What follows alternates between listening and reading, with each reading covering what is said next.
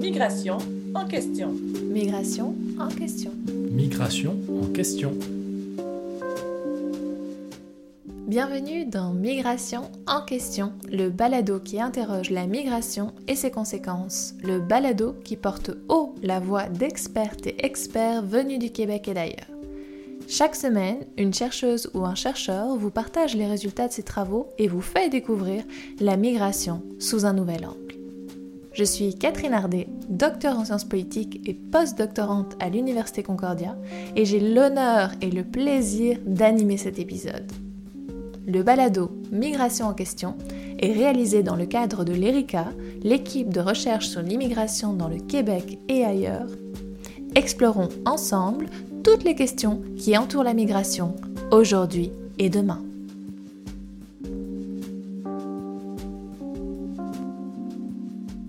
De ce qu'on a appelé la crise des accommodements raisonnables à la récente loi 21 sur la laïcité qui interdit le port des symboles religieux chez différents employés de l'État, les Québécois ont passé une grande partie des 20 dernières années à débattre de la question de la place des symboles religieux dans les institutions publiques. Au cœur de la polémique, ces symboles religieux qui sont visibles, et en particulier ceux qui sont associés à différentes minorités religieuses. On parle de symboles religieux, ça peut être tout vêtement, accessoire, objet qui va permettre d'associer un individu à un groupe religieux, par exemple le voile, la kippa. C'est la place de ces symboles religieux dans les institutions publiques qui a été beaucoup débattue. Est-ce que des personnes qui sont en position d'autorité, des professeurs, des juges, des policiers, des fonctionnaires, peuvent afficher leur religion, leurs croyances c'est un débat sensible au Québec, mais c'est le cas aussi dans d'autres sociétés. On peut penser à la France, à la Suisse ou même à la Belgique, où cette question a aussi provoqué des remous dans l'opinion publique. C'est un large débat et dans cet épisode de Migration en question, on s'intéresse surtout à ce qu'en pensent les individus, aux attitudes des citoyens et citoyennes. On s'intéresse à ce qu'on appelle l'opinion publique. Pour comprendre les liens entre symboles religieux et opinion publique, il y a plusieurs questions qui se posent. D'abord, quel est le profil des individus qui vont soutenir l'interdiction de porter des symboles religieux dans certaines institutions publiques? Et surtout, quelles vont être leurs raisons, leurs motivations? Pourquoi les Québécois sont-ils plus enclins que les autres Canadiens à soutenir des restrictions sur le port des signes religieux? Et plus généralement, le Québec est-il si différent des autres sociétés? Pour répondre à ces interrogations qui lient symboles religieux et opinion publique, nous avons le plaisir d'accueillir dans cet épisode Luc Turgeon. Luc Turgeon est professeur à l'école d'études politiques de l'Université d'Ottawa et ses travaux portent sur les attitudes envers l'immigration et la diversité ethnoculturelle, la représentation des groupes minoritaires dans l'administration publique et de façon plus générale la politique des États multinationaux. Luc Turgeon collabore régulièrement avec Antoine Bilodeau, qui est professeur à l'Université Concordia qui est membre de l'ERICA, mais aussi avec leurs collègues Stephen White et Elsa Anderson. Ils ont récemment reçu un prix qui récompense le meilleur article paru dans la revue canadienne de sciences politiques pour justement un article des travaux qui vont explorer les raisons pour lesquelles les Québécois sont plus enclins que les autres Canadiens à soutenir les restrictions sur, les ports, sur le port des signes religieux. Plein de questions brûlantes aujourd'hui dans Migration en question avec notre invité Luc Turgeon pour comprendre et mieux comprendre l'opinion publique au Canada et au Québec face à l'immigration.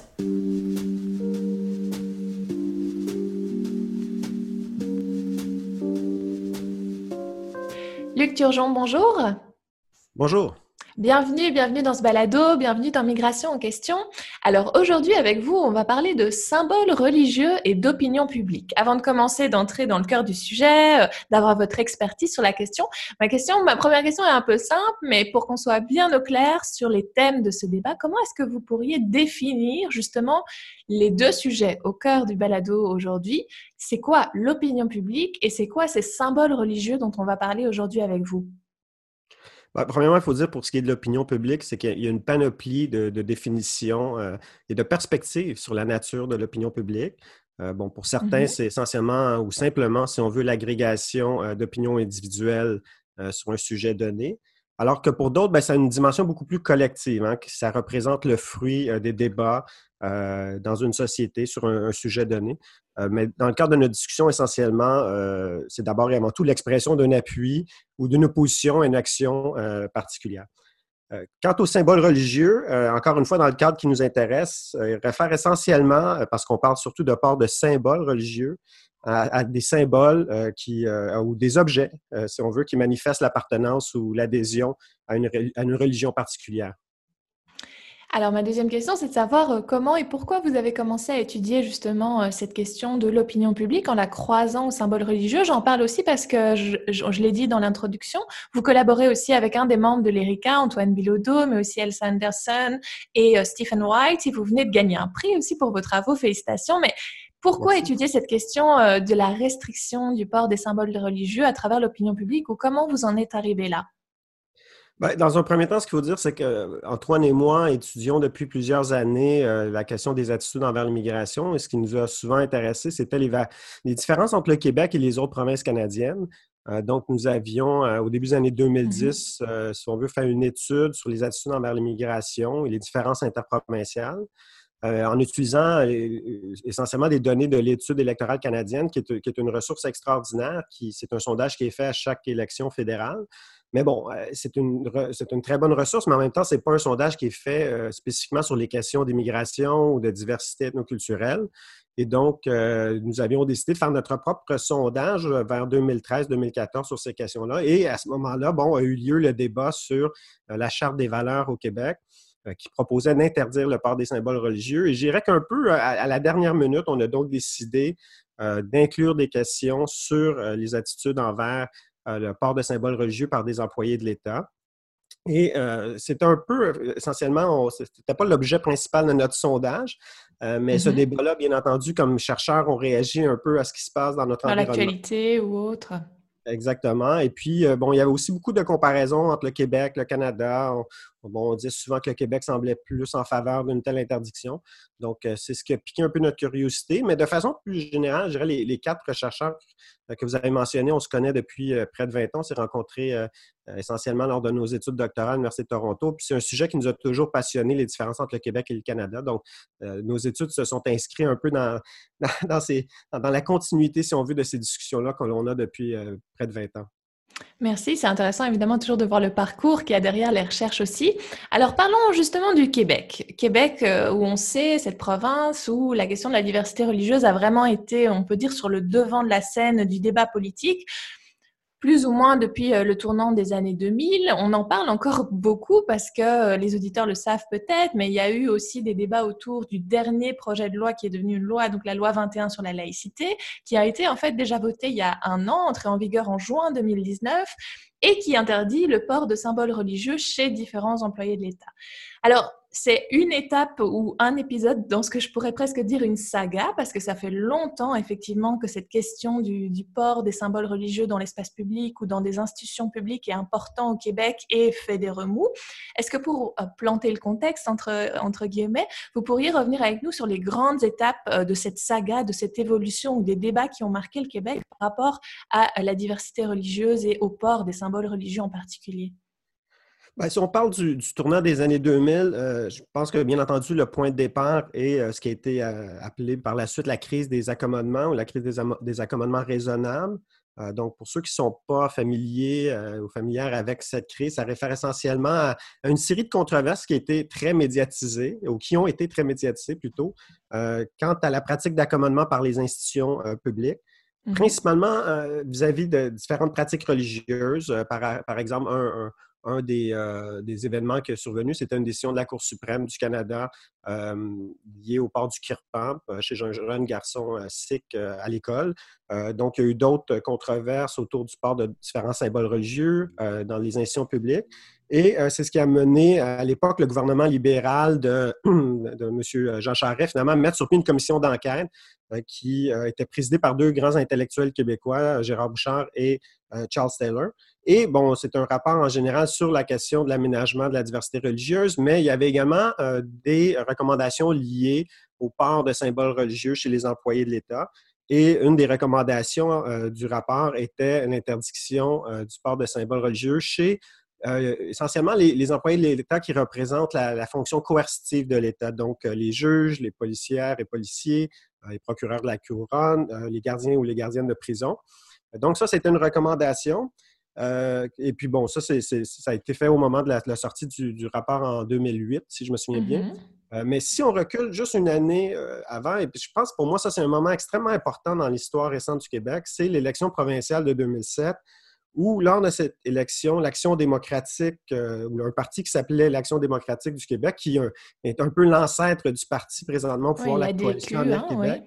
Exactement. Donc, à ce moment-là, euh, ce parti-là, euh, qui est un tiers parti, donc qui était le troisième parti, si on veut, à l'Assemblée nationale, a mm-hmm. fait de la question des accommodements raisonnables, des, enjeux liés à l'immigration, un enjeu électoral. Hein. Euh, et donc, cette campagne-là a beaucoup porté sur ces questions-là. Je dirais que c'était une des premières campagnes qui a autant porté sur les questions d'immigration ou de la diversité ethnoculturelle au Québec. Et euh, essentiellement, bon, l'ADQ a, eu un certain succès lors de cette élection-là, est devenu l'opposition officielle. Et je pense que ça, ça a eu euh, comme conséquence une politisation, si on veut, mm-hmm. euh, des questions liées à la diversité, à l'immigration. Ça a poussé, entre autres, le Parti québécois à, des prises de position sur ces questions-là. Et c'est ce qui a amené éventuellement, finalement, le, Parti québécois, lors d'une élection subséquente en 2012, a proposé, euh, une, par la suite, suite à son élection, a proposé une charte des valeurs qui euh, euh, proposait essentiellement l'interdiction de tout de port de, du port des symboles religieux chez tout employé de l'État. Ah donc, pour tous les mm-hmm. employés de l'État. Allons un peu plus loin par rapport aux recommandations du rapport, alors. Exactement, tout à fait. Et euh, bon, ça a forcé également les autres partis à se positionner. Le Parti libéral, lui, essentiellement, bon, euh, euh, a décidé d'y aller pour la, essentiellement le libre choix, si on veut. Donc, s'est opposé à toute interdiction. Et ce qui est devenu la coalition Avenir Québec, lui, s'est un peu positionné entre le Parti québécois et le Parti libéral en proposant l'interdiction aux agents euh, avec une fonction coercitive, comme le proposait le, rapport Bouchard-Taylor, et également les enseignants et les enseignantes, euh, dont on disait qu'ils étaient en position d'autorité. Euh, donc, essentiellement, une fois qu'ils ont été élus au pouvoir, la Coalition Avenir Québec, c'est ce programme-là qu'ils ont mis de l'avant et qui a mené à, à l'adoption du projet de loi 21 qu'on connaît actuellement. Donc, ça, c'est la courte histoire, mais aussi, bien entendu, ce qu'il faut dire, c'est que la longue histoire, c'est depuis les années 60 essentiellement, mm-hmm. euh, euh, toute une, euh, dont les Québécois, je dirais surtout de la génération, disons, de mes parents, des baby boomers, essentiellement, bon, ont, ont participé à, à, la déconfessionnalisation des institutions publiques au Québec. Mais là, on parlait de la religion du groupe majoritaire essentiellement, euh, du catholicisme. Euh, puis ça, ça a amené à des débats et à des actions jusqu'à les années, euh, jusqu'aux années 90 avec la déconfessionnalisation du système scolaire. mais à ce moment-là, comme je l'ai dit, essentiellement, la, les débats portaient autour de la place de la religion du groupe majoritaire, alors qu'on, présentement, depuis une vingtaine d'années, on ne doit pas se le cacher, mm-hmm. les débats portent essentiellement sur la place des religions euh, associées au groupe minoritaire, si on veut. Euh, donc, c'est là où le débat a changé, je dirais, au cours des 20 dernières années. On comprend bien donc euh, effectivement la scène politique qui évolue avec l'entrée de nouveaux acteurs, de nouvelles propositions, la scène historique aussi que vous avez rappelé, qui, est propre au Québec. Mais puisqu'on parle d'opinion publique, puis d'attitude, d'opinion euh, sur euh, le port des symboles religieux, dans vos sondages, est-ce que vous pourriez nous expliquer qu'est-ce que vous voyez? C'est-à-dire qui est-ce qui soutient la restriction du port de symboles religieux? Quel est le profil des gens qui sont dans le corps, dans le pardon, dans le camp de ceux qui voudraient justement restreindre ces ports religieux? Et puis aussi, euh, comme vous l'avez dit, il y a souvent des comparaisons euh, euh, Québec reste du Canada. Et est-ce que quand on regarde ces opinions par rapport à cette restriction ou à la liberté qu'on laisse au, port des symboles religieux, est-ce qu'il y a une grande différence entre le Canada et le Québec dans les attitudes, dans les opinions ou dans les motifs? Ben, dans un premier temps, ce qu'on a démontré dans nos travaux, je dirais, c'est que pour bien comprendre l'appui au symbole, à l'interdiction du port des symboles religieux au Québec, il faut euh, penser à, cet appui-là comme étant le fruit d'une alliance en quelque sorte entre deux groupes qu'on pourrait qualifier d'alliance euh, contre, de contre, contre nature ou d'alliance étrange. Là, il y a un terme anglophone qu'on euh, mm-hmm. utilise, souvent qui est celui de strange bedfellow. Oui, qui était dans quelques-uns de vos articles, je pense. Hein? Oui, c'est ça. Donc, c'est le type d'un de nos articles. Donc, c'est qu'on a emprunté, en fait, au, philosophe Jocelyn McClure mm-hmm. et qui, essentiellement, c'est ça. Donc, les gens qui appuient l'interdiction du port des symboles religieux souvent ont des, profils très différents. Donc, dans un premier temps, il y a un groupe qu'on pourrait qualifier de, de, nationalistes conservateurs ou qu'on a appelé nationalistes conservateurs, qui, euh, essentiellement, c'est des gens qui, en général, ont des attitudes plus négatives euh, envers les minorités ethnoculturelles, en particulier les minorités religieuses, qui ont un sentiment d'insécurité culturelle qui est beaucoup plus grand. donc, ça s'inscrit un peu dans ce que les chercheurs appellent parfois de l'ethnocentrisme. Et de l'autre, ce que nous, on appelle dans nos travaux les, libéraux des Lumières. Donc, c'est souvent des gens qui sont, euh, qui sont, qui, sont pas religieux, qui sont même athées souvent, et qui, en fait, ont des attitudes souvent euh, qui sont socialement libérales. Donc, c'est des gens qui euh, ont des attitudes plutôt pro-féministes, si on veut, qui sont plus susceptibles d'être pour le mariage gay ou encore pour l'euthanasie. Et donc, c'est dans le contexte québécois, ce qu'on a remarqué, c'est que ces gens-là, au Québec, euh, sont beaucoup plus susceptibles d'être en faveur euh, de l'interdiction euh, des, symboles religieux. Et cela reflète, à notre avis, ou c'est un peu l'hypothèse qu'on avançait, le discours d'une certaine élite intellectuelle au Québec qui voit dans les symboles religieux une menace potentielle au libéralisme social et qui considère que l'État doit refléter ou même promouvoir ces valeurs libérales-là. Et bon, maintenant, pour ce qui est de la différence entre le Québec et le Canada, bien entendu, mm-hmm. les Québécois sont beaucoup plus susceptibles d'être en faveur euh, de l'interdiction du port de symboles religieux que les autres Canadiens. Et dans, ce qu'on a démontré dans nos travaux, c'est que cette différence-là ne s'explique pas par des niveaux plus élevés de xénophobie au Québec ou mm-hmm. par une insécurité culturelle plus élevée. Euh, ce qu'on a plutôt démontré, euh, c'est que cette différence-là s'explique par l'effet opposé, si on veut, des valeurs libérales. Donc, comme je viens de le mentionner, au Québec, plus qu'on a des valeurs libérales, plus qu'on est en faveur euh, de l'interdiction du port de symboles religieux, alors que c'est l'opposé dans le reste du Canada. Et donc, si au Québec, on peut parler de libéralisme des Lumières, euh, dans le reste du Canada, on parle souvent de libéralisme de la réforme ou de libéralisme multiculturel. Et dans cette perspective-là, l'État ne doit pas s'immiscer dans les conflits de valeurs. Euh, il doit au, contraire promouvoir la diversité et la tolérance. Donc, c'est vraiment cet impact-là distinct du libéralisme dans nos travaux, ce qu'on a démontré dans nos travaux, qui explique euh, l'écart entre le Québec et le Canada. C'est intéressant évidemment de parler de comparaison Québec-Canada, mais il y a une question plus comparative qui se pose aussi alors, c'est est-ce que le Québec est si différent par rapport à d'autres sociétés? Parce que cette question euh, justement de la diversité religieuse ou de, des signes religieux, qu'est-ce qu'on peut montrer, pas montrer, surtout effectivement quand on est des institutions publiques, il y a d'autres sociétés où ça a fait euh, l'objet de vigoureux débats. Euh, en préparant euh, cet euh, épisode, je pensais à la France, je pensais à la Suisse, évidemment. Qu'est-ce qui est différent, selon vous, entre les débats qu'il y a au Québec et mmh. les débats qu'il y a eu dans d'autres sociétés à travers le monde? C'est quoi les points communs ou les divergences que vous voyez par rapport à, ces débats-là? Ben, en fait, je dirais que le, Québec est différent dans le contexte nord-américain essentiellement. Et c'est là souvent que je pense la nature du débat sur les différences euh, ou euh, la, soi-disant spécificité québécoise. Euh, mais à mon avis, si on, compare à l'Europe, il y a plusieurs débats. Les débats au Québec sont similaires aux débats qu'on peut voir dans, dans différentes sociétés européennes. Vous avez mentionné bon, la, France, la Suisse, mais également, il y a des débats aussi similaires aux Pays-Bas, même en Belgique également. Et euh, même, comme on, l'a noté dans nos travaux, ça s'explique entre autres parce que beaucoup de Québécois, euh, d'intellectuels québécois, entre autres, sont inspirés, se sont mmh inspirés par euh, les débats intellectuels en France, entre autres, et par les, essentiellement les propositions législatives qui, ont, qui, ont, émané de différents pays européens. cela étant dit, je pense que oui, il y a des similarités entre ce qui se passe au Québec et en Europe, euh, mais il y a quand même certaines différences, euh, entre mm-hmm. autres sur les questions de l'immigration. En général, euh, les Québécois ont des attitudes plus positives face à l'immigration que celles qu'on retrouve en général dans les pays européens.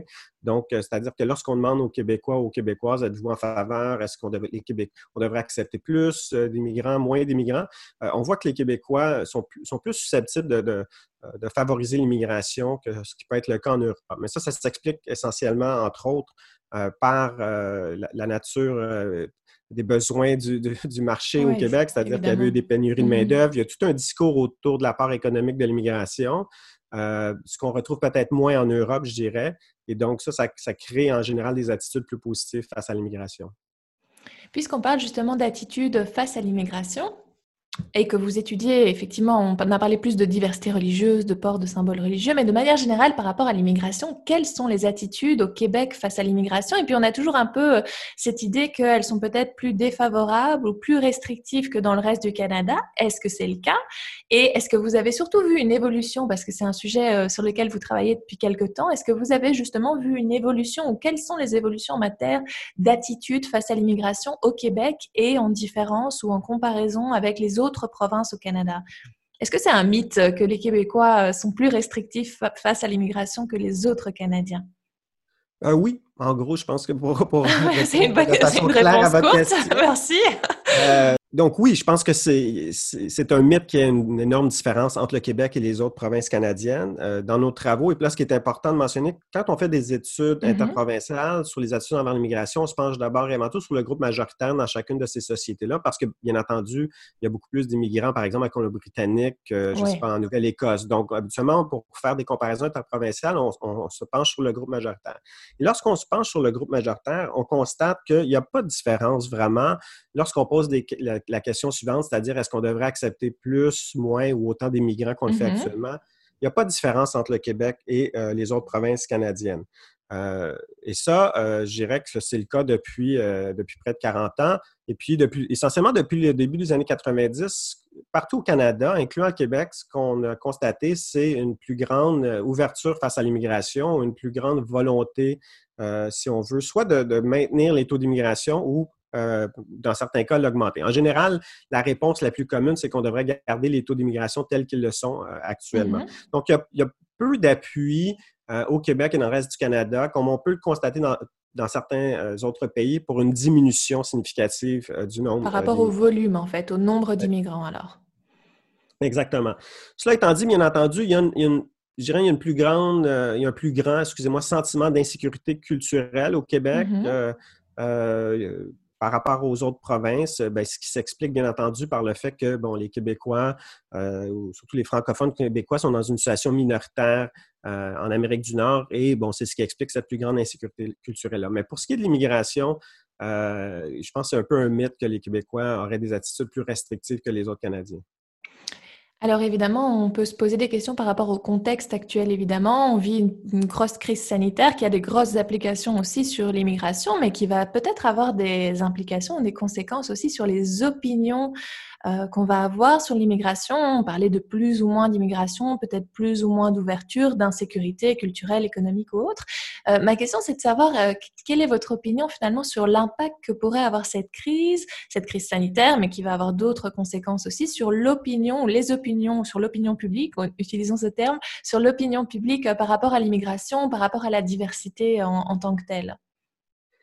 Ben, c'est une bonne question. Et puis, je vous avoue qu'on doit bientôt faire un autre sondage. On espère faire un autre sondage. Donc, on a hâte de voir tout cela. On aura peut-être euh, bientôt la réponse, c'est ça? exactement. J'ai hâte, hâte qu'on ait cette opportunité pour, euh, parce que nous aussi, on se pose cette question-là de, l'impact de la mm-hmm. crise.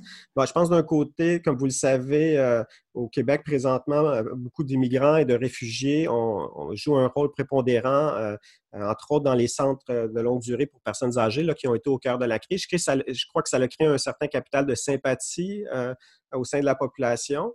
mais de l'autre côté, en même temps, on sait que bon, il y a une crise économique aussi, un peu qui est liée à la crise sanitaire. Et en général, pas seulement au Québec, mais partout, on constate que lorsque bon, l'économie va moins bien, habituellement, les attitudes envers l'immigration deviennent un peu plus négatives. Donc, il faudra voir quel de ces deux facteurs aura le plus d'impact. Euh, mais bien entendu, c'est quelque chose qu'on a hâte de, pouvoir explorer nous également.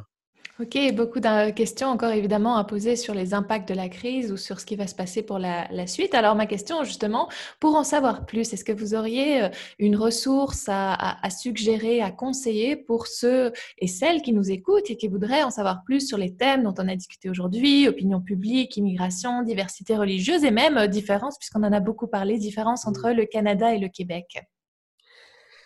Ah, ça, c'est une bonne question. Je, dirais bien entendu de, suivre le balado d'Erika. Euh, ah, ça, c'est gentil. suivre le balado, euh, entre autres, du CRIDAC, qui est un autre centre de recherche également qui, dont ces questions-là sont au cœur. Et avec qui on collabore en plus pour ce balado. Donc... exactement. Donc, je, les invite à, continuer à suivre ces balados. Euh, sinon, bien entendu, nous, dans sur les questions de l'opinion publique, nous, ce qui nous a beaucoup influencé, oui, il y a plein de bons travaux sur l'opinion publique par rapport à l'immigration. Je pense Mhm. à, à des gens au Canada qui font des, des- des travaux exceptionnels, comme Alison Harrell, euh, entre autres, euh, qui, a, qui a- fait des travaux super intéressants sur cette question-là. Euh, Randy Besco, euh, qui maintenant fait des travaux aussi au Canada anglais qui sont très intéressants sur cette question-là, Aaron Tolley. Donc, il y a beaucoup de, de gens euh, qui travaillent sur ces questions-là au niveau de l'opinion publique. Mais au-delà de, de ça, je pense qu'il y a- il y a beaucoup. euh, c'est important pour les gens qui travaillent sur l'opinion publique également de lire des philosophes, de lire des, des- des Mhm. gens qui ne sont pas nécessairement juste euh, des spécialistes de l'opinion publique. Donc, nous, bien entendu, nos, nos travaux ont été beaucoup influencés par, euh, euh, par des écrits euh, de, de gens comme Jocelyn McClure, entre autres, au Québec. Euh, au Canada anglais, Phil Triadafopoulos, euh, qui a Mhm. beaucoup écrit sur l'Europe, entre autres, mais Oui. également des réflexions sur le cas canadien qui sont très intéressantes. Donc, c'est c'est quelques recommandations que je ferais.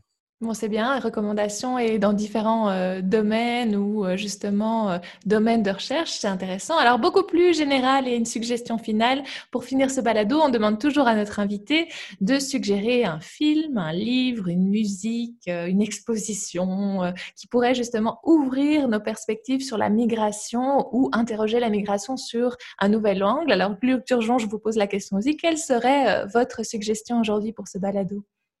Ben, donc, ma suggestion, c'est un livre qui porte peut-être moins sur la question euh, de la migration comme Mhm. telle, mais qui euh, a des réflexions très intéressantes sur la question de l'identité, euh, l'identité nationale, entre autres. C'est un livre qui, moi, m'a beaucoup influencé. Et c'est Le Monde d'hier de Steven Zweig, Mhm. euh, qui est sa, sa biographie essentiellement. Et qui porte essentiellement sur l'Europe d'entre les deux guerres. Donc, Zweig était un, un écrivain autrichien et c'est un livre qui m'a beaucoup marqué pour ses réflexions sur. alors, Zweig, c'était un cosmopolite euh, Mhm. qui rêvait du cosmopolitisme, mais en même temps, il y a des passages très touchants et très intéressants sur l'appartenance nationale, sur l'identité nationale, sur le rapport à l'exode. Euh, Donc, moi, c'est un livre qui m'a beaucoup euh, marqué euh, et qui a beaucoup influencé ma réflexion sur euh, notre relation euh, euh, entre le monde et notre, notre, identité, notre identité nationale. Merci, merci. Merci pour cette suggestion. Merci d'avoir été avec nous aujourd'hui dans le balado de l'ERICA, Migration en question. À bientôt. Merci à vous. C'est déjà la fin de ce cinquième épisode du balado Migration en question. Merci d'avoir été avec nous, de vous intéresser à la migration sous ses différents aspects. D'ailleurs, si vous voulez en savoir plus sur l'ERICA, sur l'équipe de recherche sur l'immigration dans le Québec et ailleurs, rendez-vous sur notre site internet erica.org. Sur le site, vous trouverez notamment les références de plusieurs travaux qui ont été cités dans cet épisode. Je termine en disant merci aussi à tous ceux et toutes celles qui rendent possible cette initiative et surtout, je vous donne rendez-vous très bientôt pour le prochain épisode de ce balado qui portera sur la sécurisation des frontières.